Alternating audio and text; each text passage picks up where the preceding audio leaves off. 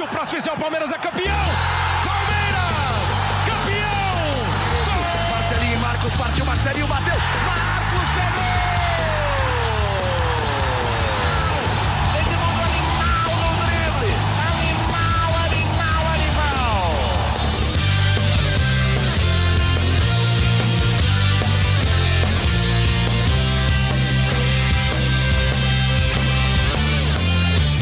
Fala, torcida palmeirense, aqui é o Henrique Totti, começa agora a edição 129 do GE Palmeiras, seu podcast semanal sobre o Verdão aqui no GE. Palmeiras está classificado para as oitavas de final da Libertadores com duas rodadas de antecedência em um jogo extremamente tático lá na altitude. Palmeiras de Abel Ferreira bateu o Del Valle por 1 a 0 com um gol de Veiga de pênalti. E para o podcast que a gente está gravando nesta quarta-feira, a gente tem um podcast, um podcast especial, não, é um podcast especial com um convidado especial. Participa hoje com a gente o jornalista Lucas Berti, que além de escrever para o Giro Latino e para o Brazilian Report, escreveu um livro sobre a conquista da Libertadores de 2020. É, fala, Lucas, bem-vindo ao GE Palmeiras. Primeiro, é, já faz essa divulgação do seu livro para os nossos ouvintes. E depois me disse se você esperava essa vitória lá na altitude, como que você viu esse, essa vitória contra o Del Valle? Fala, gente, um abraço para todo mundo que escuta aí, para todos os palestrinos. Obrigado pelo convite, é uma honra imensa falar com vocês, falar de Palmeiras, falar de Libertadores. E aproveito também o momento que meu livro, Verde América, Notas de um Palestra Sul-Americano e Bicampeão, está em pré-venda e é um livro que conta essa saga de torcer para um time né, uma campanha de Libertadores durante a pandemia e eu passo, paralelamente no livro, pelos causos e eventos e grandes jogos e personagens do Palmeiras em, em, e sua relação com o continente, com o futebol sul-americano no geral. Então, é uma viagem que fala um pouco da conquista, mas fala um pouco da história do clube. Para quem não conhece o Lucas, é... entende tudo e mais um pouquinho de América Latina. Depois sigam ele lá no, no Twitter, é, é lucasbert, né? Não tem underline nem nada. Isso, arroba lucasbert, e também vocês me encontram no arroba girolatino, em que eu falo lá, a gente eventualmente acaba falando um pouco de futebol também, mas principalmente política, direitos humanos, economia na América Latina toda. Show de bola. E esse jogo contra o Del Valle, Lucas, é, como que você viu? Esperava essa vitória lá? Cara, vou falar para você que eu imaginei que fosse ser, junto com os jogos contra o Defensa e Justiça, os jogos mais difíceis da fase de grupo, né? Porque com Defensa, porque o jogo do Abel parece não encaixar muito com o jogo do BKSS, é um time muito bem treinado, e nos jogos contra o, o Del Valle, a gente sabe que tem uma diferença muito grande quando o time enfrenta o, os adversários em Quito e quando é, sai fora de casa, né? O próprio exemplo foi o Flamengo ano passado, que pegou é, o time lá, tomou uma goleada e devolveu a goleada aqui. Uhum. O Palmeiras comportou muito bem, né? Porque fez a goleada aqui em São Paulo. Eu imaginei que o empate lá seria o esperado, né? Até uma, até uma própria derrota não, não seria muito de assustar. Mas o Palmeiras do Abel se mostra bastante versátil, né? Ontem foi um ferrolho felipônico, né? Foi uhum. aquele aquelas linhas de cinco, de seis, num certo momento ali, e o time, apesar de, na minha visão, ter feito um bom primeiro tempo e ter abdicado um pouco do jogo no segundo tempo, né? Podia ter talvez atacado um pouco mais, matado o jogo um pouco, um pouco mais cedo. Eu acho que fez o que deu para fazer, o resultado veio, é, se defendeu muito bem, próprio, os próprios jogadores e o técnico do Del Valle comentaram isso, né? Que o Palmeiras é um time taticamente muito sóbrio, muito lúcido com o que faz. Não esperava a vitória, mas mas acho que ela vem numa boa hora, um marco importante, né? Não só pela, pela uhum. quebra de recorde como visitante, mas enfim, foi um, foi um bom jogo defensivamente falando. Show de bola. E hoje, como sempre, também estão aqui comigo Felipe Zito, Thiago Ferri, setoristas do Palmeiras. Ainda a gente vai falar de Paulistão, é, da novela Dudu, mas a gente vai seguir na Libertadores ainda. É, Felipe Zito, vou começar com você, porque sua Roma está perdendo de 2 a 1 para a Inter de Milão aqui. Sem novidade, né? Sem novidades, desempenho da Mas sua Roma. tudo mudará. como sempre. Tudo, tudo, vai mudar com o José Mourinho a partir da próxima Meu temporada. Deus, meu Deus. É, como que você viu esse jogo da, da Liberta, Zito? É, Para mim foi aquele famoso do grego, né? Estratégia. Total, assim. é, total. Não, foi uma vitória muito tática do Palmeiras é, e mostra a, a participação do, da comissão técnica do Abel no desempenho do time. É, se a gente comparar com o desempenho em São Paulo contra o Independente Del Vale, foi um, jogo totalmente diferente, quando o Palmeiras adianta a marcação para provocar o erro na saída de bola e ali conseguiu construir a goleada. E jogando em Quito, na altitude, teve toda essa, essa preocupação né, com a questão física. O Palmeiras já com uma outra ideia de jogo, se posiciona com uma linha de cinco na defesa, um time muito bem fechado, não deu espaço para o Independente, Independente Del Vale e conseguiu ali no. Tava claro que o Palmeiras ia contra-atacar desde o início, né? Conseguiu encaixar um contra-ataque importante no primeiro tempo. Pênalti fez o gol da vitória. Jogo, jogo bonito, taticamente do Palmeiras. Acho que não foi um jogo plástico, não foi um jogo, nossa, uhum. que, que lance maravilhoso. Não, mas foi um jogo muito tático e jogo de Libertadores. É, o Lucas falou: se, se empatasse era um bom resultado, se perdesse era um resultado super normal. Então tem que valorizar a vitória de 1 a 0 do Palmeiras, sem essa questão, ah, jogo bonito, ah, não fez gol, não ah, teve drible. Não, ganhou, merece parabéns e foi um jogo muito, muito tático do Palmeiras, sem sofrer quase nada de susto, né? Uhum. Só no finzinho ali você teve um pouquinho de pressão em bola cruzada, chute de fora da área. O Palmeiras fez um jogo praticamente perfeito, então é, é uma campanha ótima, excelente, a melhor campanha até agora é, da fase de grupos da Libertadores. Tiagão, bem-vindo. É isso que o Zito falou do. Isso reflete até nos números, né? Porque o Del Valle finalizou 21 contra 5 vezes do Palmeiras, mas em finalizações certas, 3 contra 3. Ou seja, o Palmeiras conseguiu segurar perfeitamente ali. É, você que fez as atuações, deu as notas dos jogadores do Palmeiras. É, qual foi a maior nota que você deu lá, Tiagão? Foi pro Veiga? Foi pro Veiga, foi pro Veiga. É, um abraço aí pro Lucas, para você, para o Zito, para o pessoal que está acompanhando. O Veiga foi quem teve a maior nota, né, por ter, sido, ter feito o gol decisivo, mas um outro jogador que deu uma nota alta foi o Marcos Rocha. Eu achei uhum. que jogou muito bem defensivamente. É, eu, foi um cara que ele assim a torcida tem uma bronca dele e realmente em alguns momentos ele dá uma uma não num jogo que se espera mas em jogos importantes nas finais Copa do Brasil foi assim Libertadores foi assim e o jogo de ontem era um jogo grande é, em Quito, jogou muito bem, foi ganhar a maioria dos lances defensivamente ali pelo lado direito. Uhum. E eu, aproveitando esse debate que vocês estavam falando sobre, sobre o Palmeiras, é, eu vou usar um, um termo que eu vi ontem o André Kfouri, um jornalista que eu admiro bastante. É, ele definiu o Palmeiras é a equipe que melhor compete no Brasil. Você pode falar que não é a equipe que joga mais bonito, porque tem cada um tem seu estilo que gosta, mas o Palmeiras Sim. é quem melhor compete no Brasil, quem mais compete no Brasil. E isso é muito claro. Se você pegar os dois jogos do Palmeiras contra o Del Valle, são estratégias totalmente diferentes, mas numa competição no nível altíssimo. Quando jogou aqui no 5 a 0 no Allianz Parque, o Palmeiras jogou de uma forma uma marcação mais agressiva, dificultou a saída de bola do Del Valle no campo de defesa do Del Valle e assim começou a criar chances e construiu a goleada por 5 a 0. E em Quito jogou com as linhas muito baixas, defendendo sempre com uma linha de cinco, com quatro jogadores no meio de campo e só um jogador na frente esticando bola longa, até não deu tão certo, porque primeiro acho que o Palmeiras exagerou um pouco, quis acelerar demais o jogo nesse momento. E tiveram muitos impedimentos até o lance do pênalti, mas a estratégia, assim, um esquema com praticamente os mesmos jogadores, estratégias muito diferentes, com um nível de competição altíssimo. Então eu concordo totalmente com, com, com essa avaliação do André, é, e o Palmeiras, para mim, é isso: é uma equipe que vai competir, vai fazer o que precisa para vencer. E nos, nos diferentes métodos para conseguir vencer, o Palmeiras consegue executar muito bem. Fala aí, Zito. Não, eu, eu gosto de sempre repetir uma coisa: o futebol bonito é muito relativo. Total. Quem pode falar que o futebol do Palmeiras não foi bonito se ele, o Palmeiras entrou para segurar o adversário é, e conseguiu fazer uma. Sabe, a tática do Palmeiras para aquela partida foi perfeita. Então, uhum. para o Palmeiras, para a ideia de jogo do Abel ontem foi um jogo perfeito, foi um jogo bonito. Então, o bonito é muito relativo. A gente fica imaginando o bonito como um jogo de videogame, dribles e o caramba. Não, a única beleza que não é relativa é a sua, Zito. É, há, há controvérsias. Mas então, deixa eu falar. É isso. É, Lucas, você concorda com essa, com essa frase do, do Kifuri, né, Thiago? Você falou? Do André Kifuri?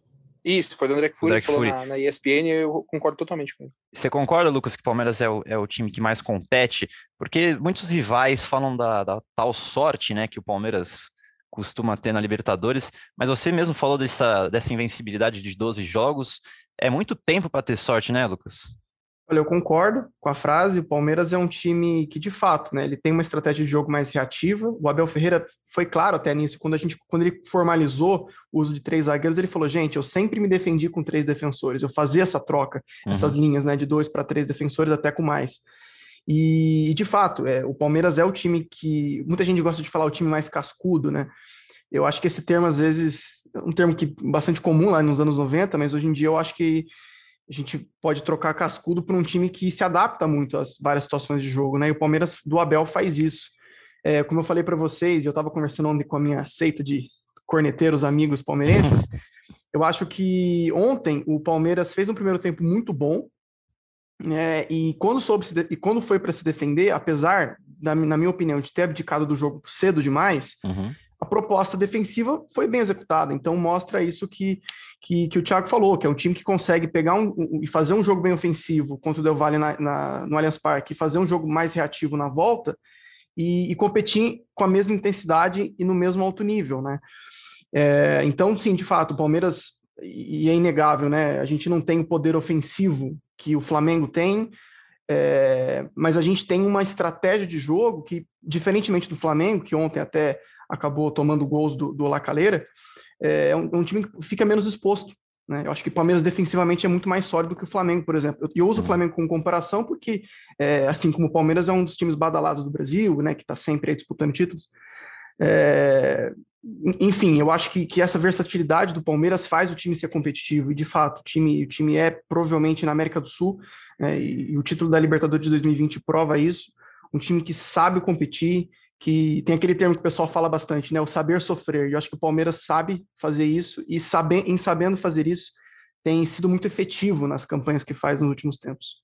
Não, soube sofrer até demais contra, contra aquele jogo contra o River, né? É, pegando Nossa. o título do seu livro, Lucas, Verde América, ainda nesse assunto, é, a América está começando a se acostumar mais com essa, com essa cor verde do Palmeiras é, se saindo bem na Libertadores, né? Porque, de novo, melhor campanha da fase de grupos. Cara, pois é, né? O Palmeiras é um time que tem números grandiosos na Libertadores, tanto que são 112 vitórias na competição. É um time que eu costumo dizer isso, muita gente vai achar que é um pouco clubista, mas eu acho que não é. O Palmeiras está uma taça de Libertadores de talvez ser o clube brasileiro com mais sucesso na competição, porque Faz tem sentido. números de vitória e números de, de invencibilidade, números finais. finais, números conquistados como visitante na Argentina, como visitante no geral. O que a gente não tem ainda são as três taças que Santos, Grêmio e São Paulo têm e que dificilmente você consegue lutar contra taças na prateleira. Eu sempre uhum. brinco, eu como, como um devoto de Felipão, eu sou um cara bastante resultadista e acho que, que, que, que tem essa análise é, não, não, se discute muito em relação a taças conquistadas. Porém, o Palmeiras também bateu recorde histórico aí de participações seguidas na Libertadores, né? É, vem disputando desde 2016 direto e tem feito boas campanhas na primeira fase de forma em sequência também, né? A gente fez a melhor campanha em 2018, se não me engano em 2019, em 2020, e tem tudo para fazer em 2021 também, né? Tem ainda alguns jogos por jogar, mas o Palmeiras tem se tornado um time perito, né, nessa, uhum. nessa, nessa competição.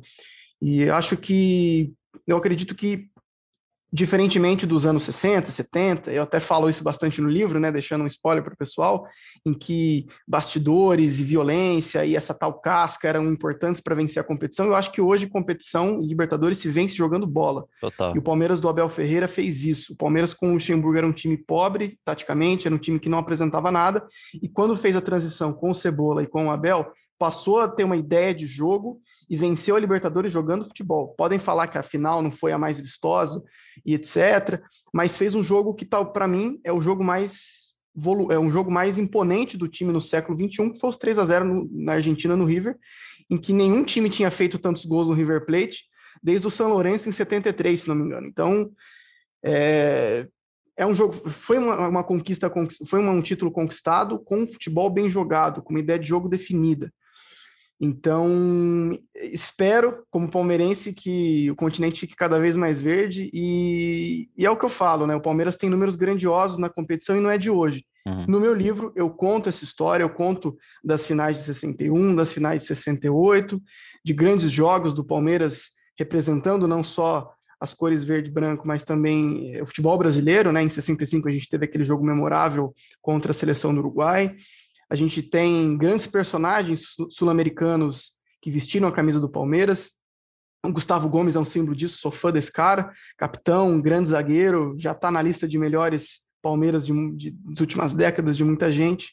Então acho que Palmeiras, Libertadores, sobretudo agora, tem tudo a ver.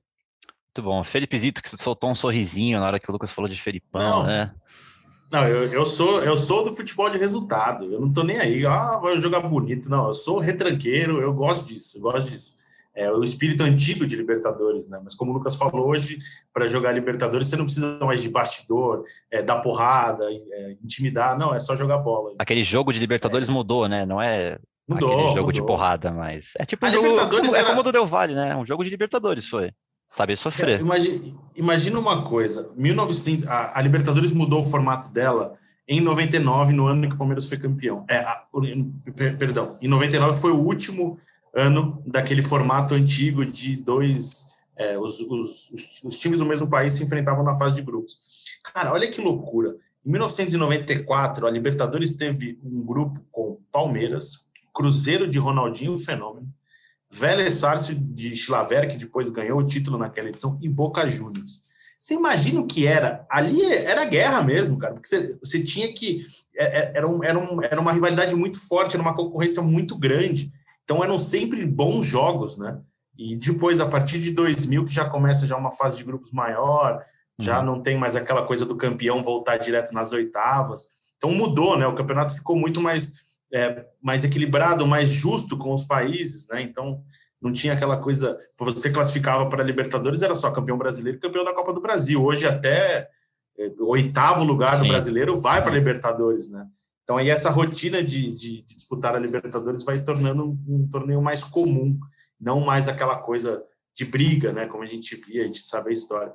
Eu queria fazer uma pergunta para o Lucas, porque a gente sabe do conhecimento dele sobre América do Sul, né? E tal. É, é sempre foi um desejo teu fazer um livro é, relacionando o Palmeiras com o continente, ou se isso é, teve o start durante a campanha ali e falou: porra, o Palmeiras está tá indo longe nessa Libertadores, pode, pode render alguma coisa a mais também? Cara, é, eu até conto isso no livro, o pessoal que, que se interessar em comprar vai, vai perceber que eu falei um pouco disso. Cara, quando eu comecei a pensar a ideia de fazer esse livro, né, quando eu comecei a formular, a conceber toda a ideia do livro, eu não imaginava que o Palmeiras ia ganhar a Libertadores. Na verdade, foi. A gente estava no meio da pandemia, o Palmeiras tinha disputado recentemente, na época, ali para final de agosto, a final do Paulistão, que foi absurdamente dramática, né? Teve o Gustavo Gomes como, como um grande personagem, e no livro eu também falo desse, desse lado do Gomes, que poderia ter sido reinterpretado pela torcida caso aquela final tivesse sido diferente. É, mas, enfim, eu estava na pandemia, né, cobrindo, cobrindo mortes e cobrindo desastre em crise econômica e social em todos os países, cara. Eu estava tava carregado para mim. Aí eu falei, meu, eu preciso me desopilar um pouco. O Palmeiras já é o meu hobby, já é a coisa que me tira um pouco da realidade, até demais. Mas eu falei, cara, acho que por que não, né? Eu tô aqui, pandemia, a gente não tem muito o que fazer, não tenho mais os jogos para continuar indo. É, aí eu comecei, falei, bom, acho que vou começar a tomar nota das relações que o clube tem com a América do Sul. Né? Eu fui descobrir que no túmulo oficial do clube, está enterrado o segundo Vila Dôniga, né? Que é um uruguaio, que é considerado um dos uruguaios de maior sucesso no Palmeiras. Falei, pô, cara, mas a história desse cara é muito pouco contada. Muita gente que às vezes até conhece bastante o clube não sabe desses detalhes. O Palmeiras tem uma história muito rica com, com a América do Sul, tanto com jogadores, como com clubes, como com personagens. Aí eu falei, por que não? E comecei a escrever. E quando deu ali mais ou menos é, a semifinal contra o River Plate, ali eu parei. Eu falei, não, peraí eu só vou continuar a escrever esse treco se essa taça vier, porque senão eu vou morrer do coração, cara. Porque ali as coisas começaram a, a coincidir, né? Os caminhos começaram a, a, se estreitar, e eu falei, bom, é, se eu por acaso conseguir publicar esse livro com o título da Libertadores conquistado, de fato eu acho que o pessoal que é mais apegado ao esotérico vai dizer, o destino estava tava sorrindo é. para mim mesmo, né? Tiagão, não tem nenhuma pergunta para o Lucas. Posso seguir mudando já de, de assunto? Vamos virar a página para o Paulistão? Deixar de falar um pouquinho de Libertadores? Não, pode ir. Só você falou do, do dessa questão esotérica. Tem amigo seu que já está falando para você começar a fazer um esboço de outro livro para esse ano para dar sorte também? Ou você, como é que está sendo? Cara, teve, teve bastante gente. Os mais, os mais otimistas, porque eu, eu tenho um grupo de palmeirenses que é bastante pessimista, né? Quem me é conhece normal, me segue é. no Twitter. É, é, é, grupo de palmeirense mesmo, então. De palmeirense. É. Quem, me, quem me segue no Twitter sabe que eu reclamo muito. Mas alguns amigos mais otimistas falaram: Ó, oh, cara, já começa a pensar na atualização aí, porque você vai ter que escrever o livro do trio. Eu falei: bom, é, San Genaro te escute aí, porque o Palmeiras, bom, tá, tá na briga, né? E a campanha desse ano tá dizendo. Mas sim, o pessoal tem comentado bastante que, que se por acaso a coisa for avançando para eu já começar, já abrir o Google Docs para começar a tomar nota do, ter, do terceiro título. Quem sabe, né? Quem sabe. Bom, agora sim, falando de é, mudando de campeonato, indo para o Paulistão. Sexta-feira o Palmeiras encara o Bragantino fora de casa, às sete e meia, pelas quartas de final do estadual. E tendo em vista, amigos, que, o, que na próxima terça tem Defensa e Justiça no Allianz Parque, o Abel Ferreira é, vocês imaginam que vai com um time mesclado, com um time totalmente titular, com um time reserva? Acho que não, mas um time mesclado ou titular, Tiagão, você acha? Ah, eu ainda acho que ele vai mesclar como ele fez nos jogos uhum. contra Santos e Ponte Preta, por uma questão de também de datas, né? Uhum. É, eu até estava conversando com, com o Zito, com o Fabrício, muita gente falou, pô, o Felipe Melo, Danilo já perdeu a vaga de novo. E até levantei uma possibilidade que falei, o Felipe, de repente, além da questão da ideia de jogo, óbvio, né? O Palmeiras quis fazer um jogo menos intenso propositadamente em Quito, Sim. mas a questão do calendário pode ter também influenciado, porque o Felipe joga contra a Ponte Preta, não teria tempo de, de se recuperar para esse jogo, aí entra o Danilo. Não, desculpa. Ele jogou contra o Santos. o Danilo jogou contra a Ponte Preta. O Felipe, o Felipe jogou, é, o Felipe jogou contra o Santos, não teria tempo de jogar contra a Ponte Preta, e aí o Abel quis colocar uma equipe mais encorpada, coloca o Danilo.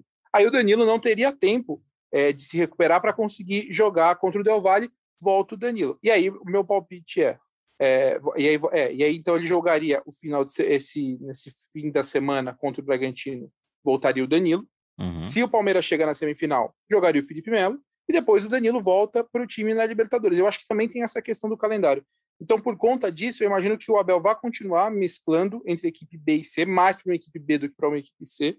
É, até depois da classificação, o auxiliar dele, o João Martins, já deu essa, essa letra. E eu acho que o Palmeiras, com a equipe que jogou as últimas duas rodadas do Paulista, deu uma condição boa de brigar. Uhum. Esse jogo com o Red Bull Bragantino, uma equipe que você tem o Scarpa com um bom momento, você tem o William, você tem o Wesley. É, o próprio Vinha, eu acho né? que ele... Hã? O próprio Vinha, até, se parar pensar, né? Imagino que sim, até por ele não ter o jogado. O rodízio né, dele na, tá, na tá jogando Paulista e não jogando Libertadores, né? Exatamente, exatamente. Então tem o Vinha. Eu acho que o que ele pode mexer é talvez não colocar uma zaga como ele fez, em que ele colocou Michel e Vanderlan. Uhum. Acho que ele não vai colocar os dois garotos juntos. Mas o Palmeiras, a base da equipe, eu creio que seja a que foi bem na reta final do Paulista. Eu acho que é até justo para esses jogadores continuarem ganhando minuto. Eles conseguiram, classificaram o Palmeiras. Então, acho que nada mais justo do que manter é. uma equipe que acho que consegue brigar e sem, sem desgastar os titulares. Né? Você acha que é coerente com esse discurso que o Palmeiras estava tendo no Paulista, Zito, manter um time mais mesclado também? Sim, né? Se o Paulista, quando o Palmeiras estava quase eliminado, era pré-temporada, acho que agora vai continuar também. Eu valorizo o Campeonato Paulista, vocês me conhecem, eu acho que é um título importante, é tradicional, né? Mas para o Palmeiras de 2021, é a coisa menos importante que ele vai ter nesse calendário, né? Então, acho que vai, vai continuar assim, vai, vai, uhum. dar, vai dar sequência para o planejamento. E como o Tiagão falou, é um time com William, se for repetido, né? É um time com William, com Gustavo Scarpa, é, é, com Wesley. Então, é um time bom, um uhum. time que dá para dá ir. Aí, claro, que passando, aí volta ao campo provavelmente no domingo, né? Aí, num clássico contra o Corinthians, não sei, talvez possa mudar Sim. alguma coisa na ideia deles, porque é um clássico é, é, outra história, é outro jogo, é outro campeonato. Mas eu acho que para sexta-feira é isso aí mesmo. E Lucas, como que você, o nosso torcedor, é, tá vendo essa, esse mata-mata do Paulista? Porque tava naquela lá de correndo o risco de não classificar, toda aquela história de vexame, não é vexame, de se importa com o Paulista, não importa com o Paulista. Agora conseguiu classificar com, com aquele time misto, tá aí nas quartas de final, uma semifinal batendo na porta, depois uma finalzinha. Como que o torcedor já tá, é, como que o torcedor tá vendo é, o Palmeiras agora no Paulista? Pô, cara, tem muitas interpretações nesse momento, né? Eu vou falar para você, desde que a, o Palmeiras precisou jogar um derby é, totalmente esfacelado entre os finais de Copa do Brasil, cara, uhum. eu comecei a ignorar solenemente esse campeonato, no sentido de, assim, é, não é falta de títulos que o Palmeiras, não é de falta de títulos que o Palmeiras está sofrendo agora, é, e, as, e as rusgas com a FPF não, não são de agora, né? E o time foi obrigado a jogar numa maratona de calendário totalmente absurda. Então, eu não consigo torcer para perder jamais. Mas uhum. se for eliminado pelo Bragantino na sexta-feira, paciência, né? A gente fez o nosso papel, que foi fazer uma boa campanha de, de primeira fase na Libertadores. No entanto, no entanto, se a gente por acaso classificar contra o Bragantino em tempo normal, se não me engano, tem derby domingo, né? Aí tem que botar o Ademir da Guia em campo, aí não tem conversa. clássico, para mim, não tem conversa. Se o Palmeiras passar do Bragantino, aí é história. eu não sei se vai acontecer, porque apesar da gente ter. É, apesar do próprio Bragantino ter é, jogado, acho que se não me engano, com os titulares ontem contra o Emelec, uhum. mandar provavelmente um time misto ali na, na, é, na Sula. Provavelmente o time vai mandar um time misto na sexta-feira. Eu acho que o Palmeiras tem chance de, de se classificar. Uhum. E aí, se for para a semifinal contra o Corinthians em jogo único tem que ir com os titulares, até pela sequência, né? Titular ontem, misto na, na sexta e titular domingo, e aí vai, vai para o pau, né? Tenta, tenta ganhar o título mesmo, até porque é, em jogo pode estar o fim da fila do São Paulo, né? E acho que para o palmeirense faz muito sentido tentar ir para o Morumbi e estragar a festa dos, a festa dos caras para o São Paulo não viver o 93 que a gente viveu. É, enfim, eu acho que, é, sendo bem objetivo, é, é, é. isso, né? Se passar sexta-feira, passou. Se não passar, paciência, a gente tem outras competições. Se passando, aí tem que começar a pensar em ganhar o título mesmo. Justiça. Zito, se passar do Bragantino, é, o Corinthians é na Neoquímica Arena ou no Allianz Parque? É, o Corinthians tem a segunda melhor campanha, né, da, da primeira fase. É, né? Ficou atrás de São Paulo. Vai, vai somando no Paulista, mas não tem como, né, o Palmeiras chegar. É, o Corinthians ganhou, né? O Corinthians já venceu, então é. ele já se mantém ali. É, não, é isso mesmo. É, vamos de palpite rapidinho, então, para esse jogo do Bragantino? Para falar de, de Dudu depois? Não, eu, vamos. Eu, só recordando, o Palmeiras tem um retrospecto bem positivo contra o Red Bull Bragantino nos últimos anos e foi, inclusive, hoje o, o adversário da estreia do Abel Ferreira no Palmeiras, naquele jogo da Copa do Brasil, 3 a 0 Não. 1 a 0 em São ah, Paulo, né? O 3 a 1 ainda era com Cebola. Eu acho que o Palmeiras 3 a 1 acho que eles fazem um gol no fim. É, não lembro. É, Hurtado, se não me engano. Mas eu acho que o Palmeiras consegue vencer 2 a 1 2 a 1 certo, Tiagão? Palmeiras ganha 2 a 0 E Lucas, temos duas vitórias agora. Palmeiras vence 1 a 0 o gol do William Bigode. Tá. Empate é, é o quê? Pênaltis? Empate é, é pênaltis. É pênaltis. Acho que é a, é, a vantagem é só o mando de campo. Então vai ser. Corrigindo, corrigindo. Empate é vitória do Bragantino, porque o Palmeiras não sabe bater pênalti. Vou deixar minha corneta aí. então, é meu, meu palpite seria esse: é, é, pênaltis, empate no tempo normal. Pênaltis e o Palmeiras tira a zica dos pênaltis oh. de 2021. Será que, será que dá para colocar só o, o, Veiga batendo? Aí o Palmeiras acho que tem chance, né? Coloca umas, coloca umas perucas, é diferente. É. Ele volta lá, que... tipo o Sérgio Malandro, eu volto fantasiado de barba, aí não sei o quê. Então, para finalizar esse podcast de hoje, vamos falar de Dudu, amigos. Primeiro, queria que o Tiagão desse uma resumida para a gente da situação de momento envolvendo o Palmeiras, o Dudu e o Aldo Reio. Fala aí, Tiagão. Contagem regressiva para definir o que vai acontecer com o Dudu até sábado, agora é dia 15. Precisa da resposta do Aldo Rei, time do Qatar, se vai comprar o Dudu ou não. Não tem resposta, nem o Dudu sabe, nem o Palmeiras sabe. Então, o que acontece? Quanto mais próximo chega e não tem resposta, mais o Palmeiras começa a achar. Pelo jeito, o Dudu vai voltar. Uhum. Hoje, já há uma expectativa, uma esperança maior de que o Dudu volte. Antes não imaginavam isso, tinham certeza de que, pela forma como foi, obviamente, um clube que paga 7 milhões de euros para ter o jogador emprestado por um ano, uhum. você imagina, eles vão exercer dali um ano os mais, os, a opção de compra por mais 6 milhões de euros, inclusive porque, sempre bom lembrar, tem uma multa no contrato de que se o time do Qatar não comprar o Dudu, precisa pagar ao Dudu uma multa de 2 milhões e meio de euros. Então estava tudo imaginado que encaminharia para isso. Só que passa o tempo, o Dudu entrou em férias agora, o, depois que o Aldo Redo foi, foi eliminado é, da Copa Emir, né, do, do Qatar, ele entrou em férias e continua sem resposta. E aí, por isso, o Palmeiras já está começando a cogitar mais seriamente o retorno dele. E aí tem a dúvida, né? Quando o Dudu poderia jogar? O Dudu se o, o Aldo Rei não comunicar até o dia 15 que vai exercer a opção de compra, o Palmeiras já decidiu que ele volta. Pelo Palmeiras, a partir do dia 16, então já está decretado que o Dudu volta, só que o empréstimo do Dudu é válido até o dia 30 de junho. Neste momento, não tem nada indicando de que possa ser liberado antes, porque a janela de transferência internacional fecha agora no dia 23. Sim. Então, teria que o Aldo Rei não comprar e liberar tempo de conseguir inscrever. É muito difícil. Então, esse cenário é praticamente zero. E aí a janela internacional reabre no dia 1 de agosto.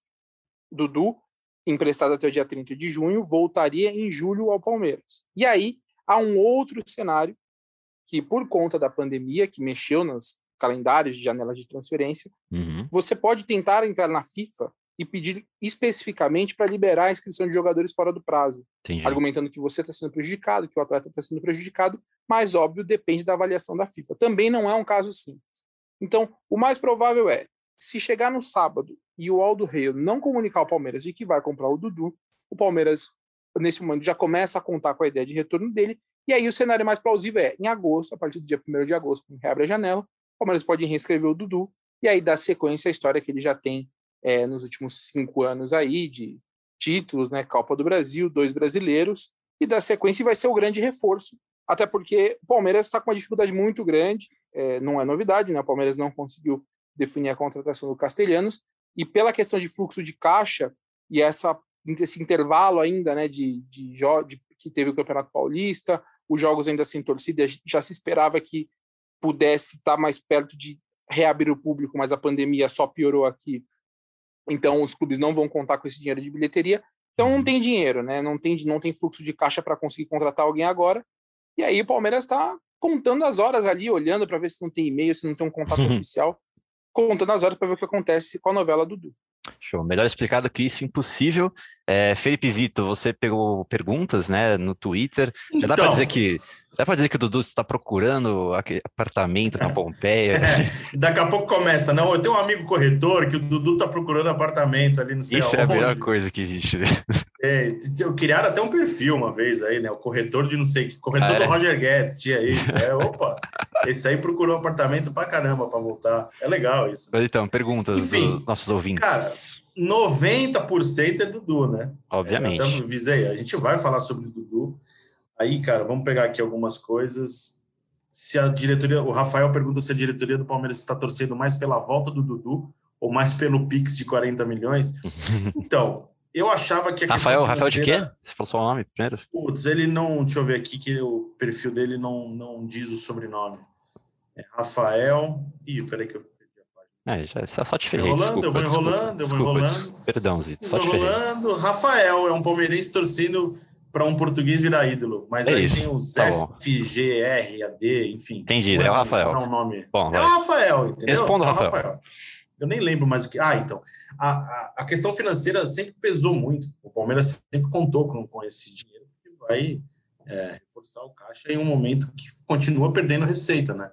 É, mas já há uma outra, como o Tiagão falou, né? De é um o Palmeiras começa a considerar mais esse retorno, já valorizando o ganho técnico, porque o Palmeiras não consegue encontrar no mercado um jogador do Dudu disponível para ser contratado até por esse preço, né? É. Então o Palmeiras já começa a ver com o lado esportivo valendo mais nesse momento e na expectativa, né? Ansioso para ver como isso vai levar. Dá pra fazer uma pergunta fácil E- pro Lucas também. De como Vai, que eles, como que eles, como que você escalaria o ataque do Palmeiras com o E- Dudu? E essa resposta vai responder diversas Facinho, pessoas assim. aqui. Você, Abel Ferreira, tem a caneta na mão, vai escalar o Palmeiras com o Dudu. Porque assim, eu acho, pelo- eu pelo menos, acho que o Dudu não pode ficar de fora do time. Não sei vocês. Não pode, e mas ó, e a gente tem que ser justo. É... Para mim, hoje, Hum. o Rony é o atacante mais insubstituível que o Palmeiras tem. Ele pode não ser o mais técnico, ele pode não ser o mais isso, mais aquilo, mas esse cara é um Concordo. leão. Esse cara taticamente é incansável. Esse cara recompõe muito bem. Inclusive, ontem eu vi que o Palmeiras estava cansado no segundo tempo contra o Del Valle, porque nem o Rony estava correndo tanto. E o Rony corre 90 minutos. Aí a situação tá Dito isso, complicada. É, Dito isso, eu acho que se o Abel Ferreira fosse escalar um time, vendo que ele não vai contar com o Verão tão cedo, porque o Verão é um cara que precisa de uma atenção especial, precisa aí de uns, uns meses de recuperação, pensando que o Wesley também não tem feito os melhores jogos desde que, que voltou da lesão, ele teve até uma época boa ali na Copa do Brasil, mas ainda está se recuperando, eu não vejo o Wesley mais como um cara titularíssimo, eu acho que dá para a gente pensar em uma linha de três na frente, com o Luiz Adriano de nove, Rony aberto de um lado e Dudu de outro. Por que digo isso? Porque, como vocês falaram aí, acho que o pessoal deve concordar, o Dudu não dá para ficar de fora, ele, ele ainda, se voltar, ainda que tenha esse ritmo todo de um futebol mais lento lá fora, ele ainda é, se voltar, um dos melhores jogadores em atuação no Brasil, né? Seria, se voltasse. É, e acho que faria muito bem essa função junto com, com o Rony. E o Rony é o cara que pode transitar entre a ponta e ali eventualmente ser um falso 9. Já o Dudu não, é um cara que pode cair um pouco mais para o meio. Então eu acho que o meu time, se o Abel Ferreira quiser manter é, essa linha de três, com esse meio campo, que tem o Veiga e o Patrick de Paula, que dificilmente vão sair, o Danilo, que é outro craque.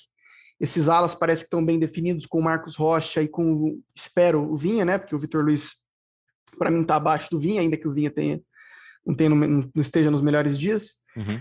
Pensando que ele dificilmente vai mexer esse, essa espinha dorsal do time, eu colocaria o time assim. Colocaria com Everton, colocaria com a, a linha de três defensores com Gomes, Renan e Luan. Colocaria os dois alas que eu falei, aquele meio campo que eu falei, com Veiga, Patrick de Paulo e Danilo, e colocaria esse trio de ataque com Rony, Luiz Adriano e Dudu. Certo. Felipe Zito. Ó, isso daí já responde o Leandro Flecha, que é um amigo nosso, jornalista também. Fábio Tardivo, um monte de gente perguntou, pô, como é que vai, seria o time com o Dudu? Então, uma galera aqui mandou, a gente já já está respondido. Posso só acrescentar é... uma coisa nisso aí? Por favor. Eu acho que também, tendo o Dudu, o Lucas falou, é, dá uma opção de o Rony também ser o centroavante reserva. Porque eu até acho que o Rony ele está jogando melhor agora desse formato em que ele tem mais liberdade para jogar centralizado ou cair pelos lados ou sair dos lados e vir para dentro. Então, em momentos em que você não puder usar o Luiz Adriano e o Luiz Adriano não é um cara que pode jogar todas as partidas, uhum. e já que o Palmeiras continua sem conseguir um centroavante no mercado, você em algum momento pode jogar com o Dudu e com o Rony e o Rony fazendo essa movimentação ali como um, um, um falso 9, você tendo o Dudu, e quando tiver os três, aí joga com os três mesmo. Já que o Palmeiras costuma flutuar, mudar bastante os esquemas, não vejo problema em jogar em alguns momentos com os três zagueiros e os dois na frente, em outros volta com a linha de quatro e joga com três atacantes. Sabe uma coisa que eu pensei, se eu puder só fazer uma, uma, claro. uma, uma opinião aqui minha. Não sei se vocês lembram, em 2016, o Palmeiras tinha um ataque muito móvel, que era com Dudu, Roger Guedes e Gabriel Jesus. É, foi um dos ataques que eu mais gostei de ver. Uhum. Eu, eu, tenho uma série de opiniões divergentes em relação ao Cuca, porque eu acho que é um cara que é muito intenso, e aí tem os do lado bom e ruim, é um cara que abandona trabalhos muito cedo, é um cara que tem times muito intensos, e aí, enfim, mas o Cuca em 2016 fez um bom trabalho, isso acho que isso é inegável. E naquele momento em que Roger Guedes, Dudu e Gabriel Jesus encaixaram, eu gostava demais daquele ataque. Eu gostava do, Gabriel, do, do Roger Guedes esticado até a linha de fundo, em que ele recebia as bolas na ponta. Eu gostava do Gabriel Jesus entrando, recebendo a bola no facão do Dudu. E se, no melhor, na melhor condição de todos os atacantes que o Palmeiras tem à disposição, num caso do Dudu voltando, eu acho que dá para pensar também num time com como o, Thiago falou, né, que o Luiz Adriano é um cara que, apesar de ser muito técnico, é um cara que não tem muita sequência, nunca teve desde que chegou no Palmeiras. Ele tem recorrentemente desgastes físicos, pequenas lesões e tal, daria para pensar num time com o Rony de falso 9 ali e o Dudu e o Wesley abertos. Porque o Wesley, apesar de não estar tá na melhor fase, cara, ele, eu acho ele muito bom. E eu acho que a gente tem que aproveitar porque o Wesley é um cara que não vai durar no futebol brasileiro. Ele é um cara que tem uma característica muito boa e os, os europeus gostam disso. Se não me engano, o Grupo City já assediou o Wesley em algum momento durante o ano passado, Sim. mesmo antes do. Porque né, falava-se muito no Veron e falava-se muito no, no Gabriel Menino mas eu lembro que o Wesley começou a, a, ser sondado já, e eu acho que ele não vai durar muito no Palmeiras. Então acho que tem que aproveitar. E acho que nessa, nessa, nessa hipótese, um, já que o Abel gosta de mexer muito nos esquemas, um time móvel com esses três caras ia ser legal. Uma boa hipótese. Você acha que o, vocês acham que o Dudu se daria o jogo dele se dá melhor com o jogo do Luiz Adriano ou do Rony? Porque o Dudu ele era aquele cara que dava muita assistência, né? É, eu acho que pergunta eu acho que é o mais com o estilo de jogo do Luiz Adriano pela, pela, pelo formato de movimentação. E o Luiz Adriano sente falta de um cara como, como o Dudu, porque o Rony é um cara muito intenso, é um cara de velocidade, mas o Dudu, além de ser um, um ponta, ele é muito inteligente. A visão dele é muito boa, né? A como visão a do é muito Luiz boa. Adriano. É aquela, aquele, aquela jogadinha que o Dudu fazia de fundo para cruzar rasteiro, que a gente cansou de ver, por exemplo, o Borre Daverson perdendo ali e tal, e a gente vê que o Luiz Adriano é um cara que se, sabe se posicionar melhor. Então, acho que seria um ganho para os dois. Inclusive, ele sempre fica na bronca, né, com, com os companheiros ali de ataque do meio campo. Ele faz uma movimentação, ele não recebe, ele já fica reclamando. Zito, alguma, alguma pergunta aí? Você ia falar alguma coisa dessa, dessa minha pergunta? Não, só seguir aqui, ó, o Jonathan Moraes já perguntou sobre Libertadores ou Paulistão, a gente já respondeu. O Alberto Serapião ele pergunta se a diretoria está esperando o desfecho do Dudu e por isso ainda não trouxe ninguém para, para o Abel, ou realmente o time não tem dinheiro para gastar mesmo após as premiações das conquistas e vendas de 2020. Cara, muito dessas, dessas premiações vão entrar no caixa do Palmeiras dessa temporada, mas acho que isso não, não, não deu assim, não um dinheiro a mais que o Palmeiras ficou para gastar. Oh, recebeu 200 e poucos milhões e vamos gastar nisso. Não, isso acho que ajudou a diminuir o impacto da pandemia é, na, na, administração financeira do Palmeiras. E a situação do Dudu, sim, ela, ela interfere em outras situações. O Palmeiras tem precisa dessa definição, até porque se você conta com o retorno do Dudu, é um impacto na sua folha salarial. É, você é um dinheiro que você vai voltar a investir, uhum. que você não está investindo nesse momento. Então, sim, tem um, todo esse impasse tem um peso no, no planejamento do Palmeiras. É, mais, mais perguntas? Deixa eu fazer alguma mais uma. Você, você, postou no Twitter, né? Para eu te ajudar aqui a achar umas. Sim. O Oséia Silva. Ah, eu não sei responder, não, não lembro de cabeça, mas ele fala: se o Borja voltar para o Palmeiras, ele fica impedido de jogar na Libertadores. No ano passado, a, a Comebol, como uma das, eh, das manobras aí durante a pandemia, tinha permitido a transferência de jogadores que já tinham atuado por outros times na Libertadores, mas eu não tenho certeza se para esta temporada continua valendo. Essa pergunta do é, Thiago vou... Galhardo, Zita. É? Ao, pode ir para Disney? Há né? o risco do Dudu ir para Disney, igual o Valdívia em 2014? Olha, o, o Dudu está de férias. Aquele, se ele né? vai para Disney, se, se, se ele vai para Disney, eu não sei. Mas ele está de férias nesse momento e aqui. Bom, a Disney voltou naquele a reabrir, momento acho que lá tem vacina. Né? É, então. E o, do, talvez o, o Valdívia estava, ou ele entendeu que estava de férias, né? É um episódio bem aquele, aquele foi engraçado. diferente. É, e só mais, mandando mais ó, o Oséias, o Oséias pediu um abraço aqui para a Vitória da Conquista. Eu estive em Vitória da Conquista em 2015, num 4 a 1 Palmeiras contra, pela, contra o Vitória da Conquista pela Copa do Brasil. E, tem outras, tem outras perguntas mais diferentes Por favor. Aqui, tipo a do Juliano Por Cesso, favor, arroba Juliano Cesso, que ele fala do possivelmente o Renan irá para as Olimpíadas por conta da idade e pelo que vem jogando, certo? Sem Gomes e não Renan, sei. então a gente não sabe, mas sem Gomes, que é. provavelmente vai para a Copa América, como, como a defesa será montada? Palmeiras, a gente falou sobre isso já, né? Palmeiras vai ter umas, umas certas dificuldades aí com essas, com essas competições. Uh, deixa é, eu ver mais. Ser, ser, e assim, a gente imagina que não sei se o Renan tá nessa lista, porque a gente não tem, não tá tendo convocação, né? Para a Copa América, é para a Olimpíada, para o time olímpico. Então a gente não tem base. A gente lembra do Gabriel Verão, já foi chamado, Danilo já foi chamado para um período de treinamentos. É, Gabriel Menino, agora que está tá nesse cronograma diferenciado de treinamento para recuperar totalmente da lesão no tornozelo. Não, o Palmeiras vai ter baixa, o Everton mesmo, né? Ou Olimpíada ou Copa Sim. América, ou os dois. Então, é, vai ser um problema aí que o Abel vai. Mais um problema que o Abel mais vai um. ter que gerir Fala... nessa, nessa temporada. Falando de Abel, responde esse aqui rapidão também pro arroba Vamos lá. CR que é o Sérgio Santana. Primeiro, parabéns pelo podcast. Segundo, o Abel Ferreira está perdendo a paciência com a diretoria ou é só impressão de que ele está insatisfeito. Acho que ele só, só fala. Ele tem um jeito mais dif diferente de falar, né? Às vezes parece que ele está meio de saco cheio. Você sente isso, hein, Zitz? Não? Então, é que a gente tem, a gente precisa saber interpretar o Abel, né? É. é às vezes gente, ele é muito irônico em algumas respostas e às vezes, literalmente, a gente não consegue compreender a ironia dele. É, mas ele voltou a dar uma cutucada na diretoria novamente na, após a, a vitória lá no Equador é, sem ser questionado, né? Ele foi perguntado sobre o Rony, a importância tática do Rony, e ele já meteu ali uma pressão, palavras dele, né? Vou meter uma pressão na diretoria esperando que não venda, já que não veio ninguém, que não venda o Rony também. Então é uma cutucada, claro que é. é.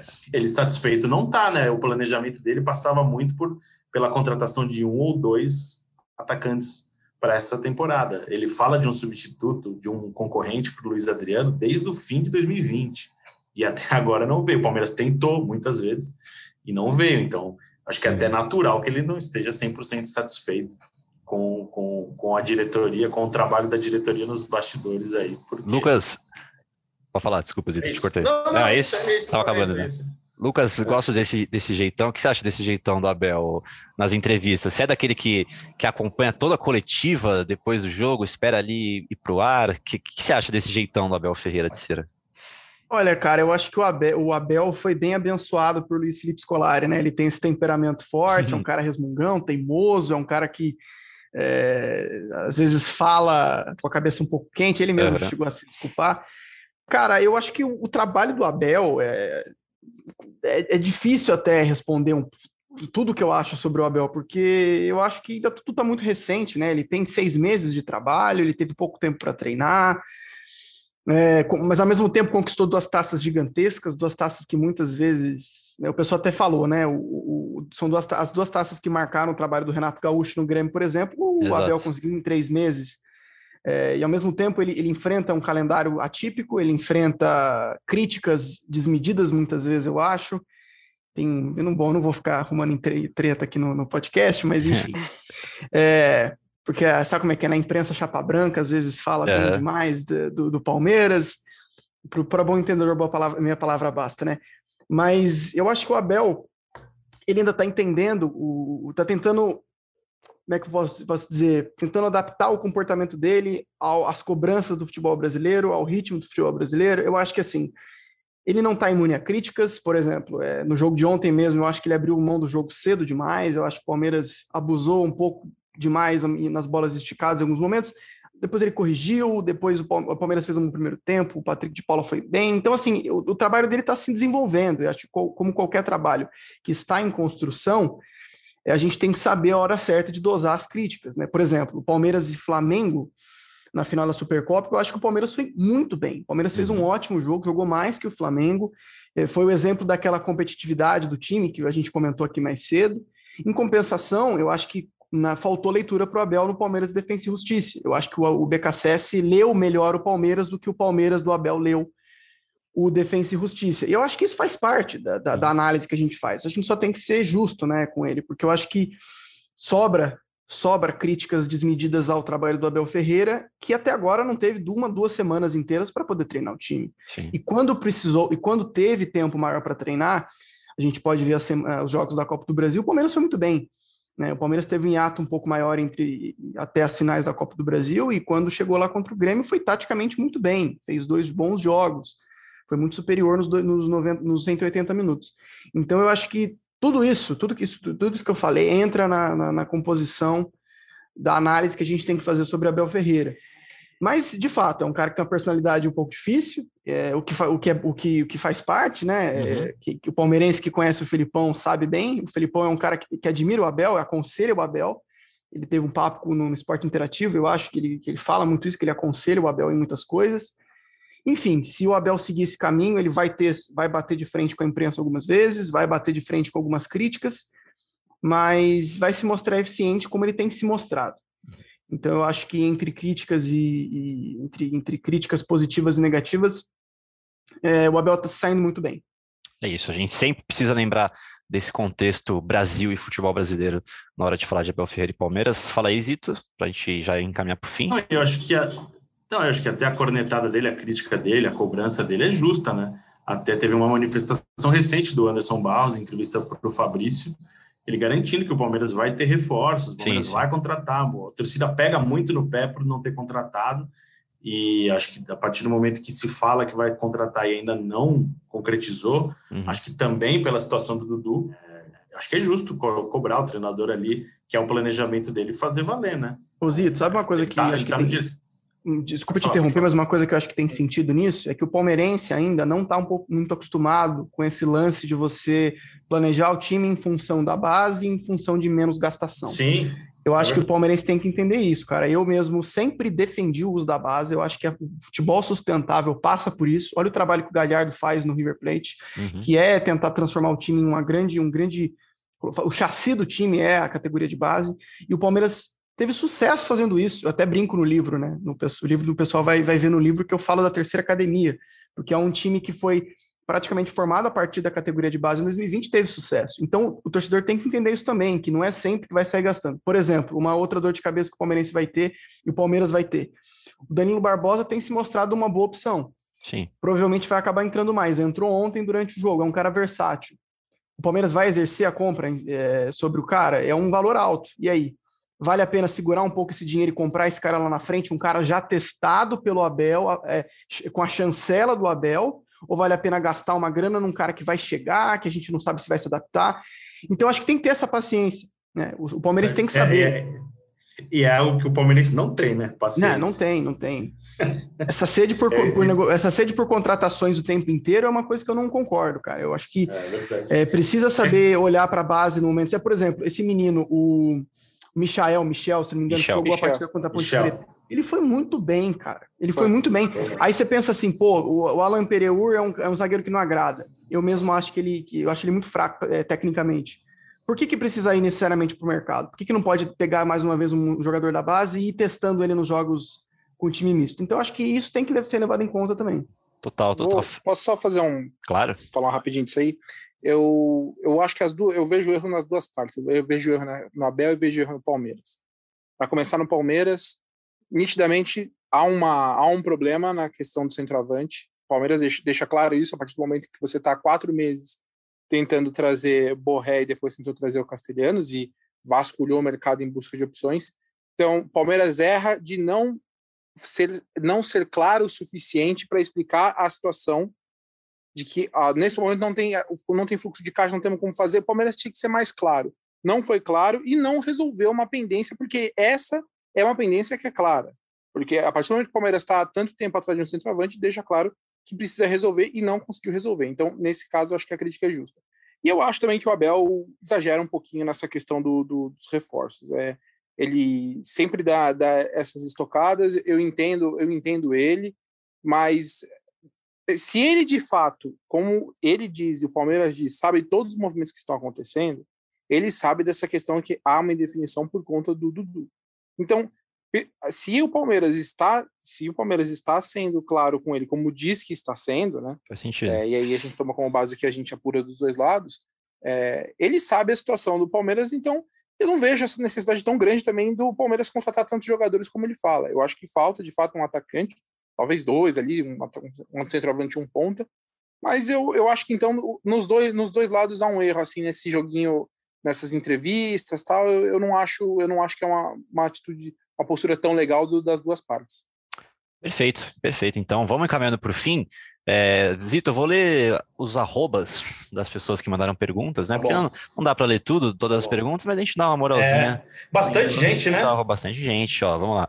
O arroba Turiaçu, underline, o arroba Oséias Silva, é, o arroba Thiago Abreu, o arroba William Bender, Leandro Canônico, esse aqui já é conhecido, Ian Rezende, né, uhum. né, nosso amigo, arroba Rafael FGRD mandou pergunta, o Clodoaldo Júnior, uh, o Dedé Gaspa, quem mais? Quem mais? Cadê? Você Bento Gonçalves. alguma pegadinha. Vou, tô, tô, muito focado aqui para não cair. O arroba aquele homão, ó lá.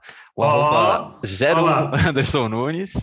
Arroba Verdão Corneta, underline Corneta. O arroba Tardivo, Tardivo Fábio, deve ser assim, desculpa se eu li errado o seu sobrenome, arroba M Bortolosso, Marcos Francisco, Bronze Tony e vários outros.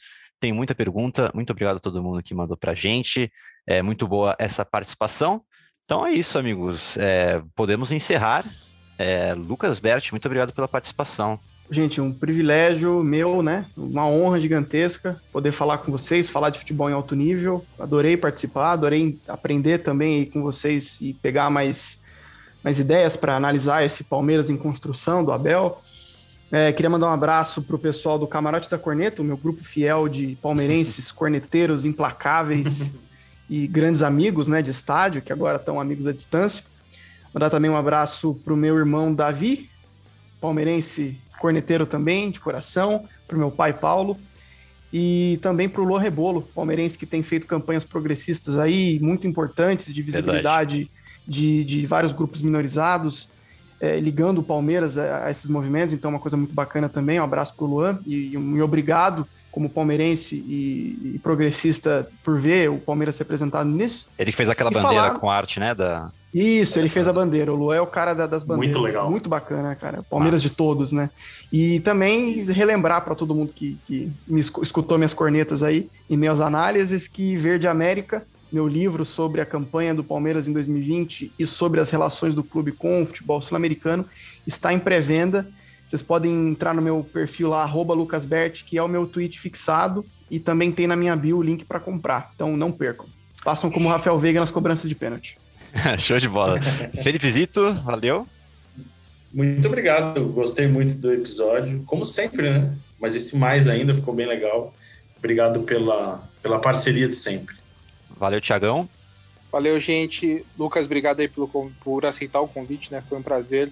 Bate-papo muito legal. Valeu, pessoal. Até a próxima. E acho nada mais justo do que o Lucas chamar o Zapata hoje, hein, Zito? É, né? Tem toda essa coisa de América do Sul. Eu queria até perguntar sobre o Borna, mas a gente fica aqui um, um convite para um episódio só sobre América do Sul e Libertadores aí para as próximas semanas. A gente traz o Lucas de volta para falar sobre isso. Então é isso. Partiu Zapata de Lucas Best para encerrar o podcast de hoje. Partiu Zapata. Partiu Zapata, sai que é sua, Marcos! Bateu para fora!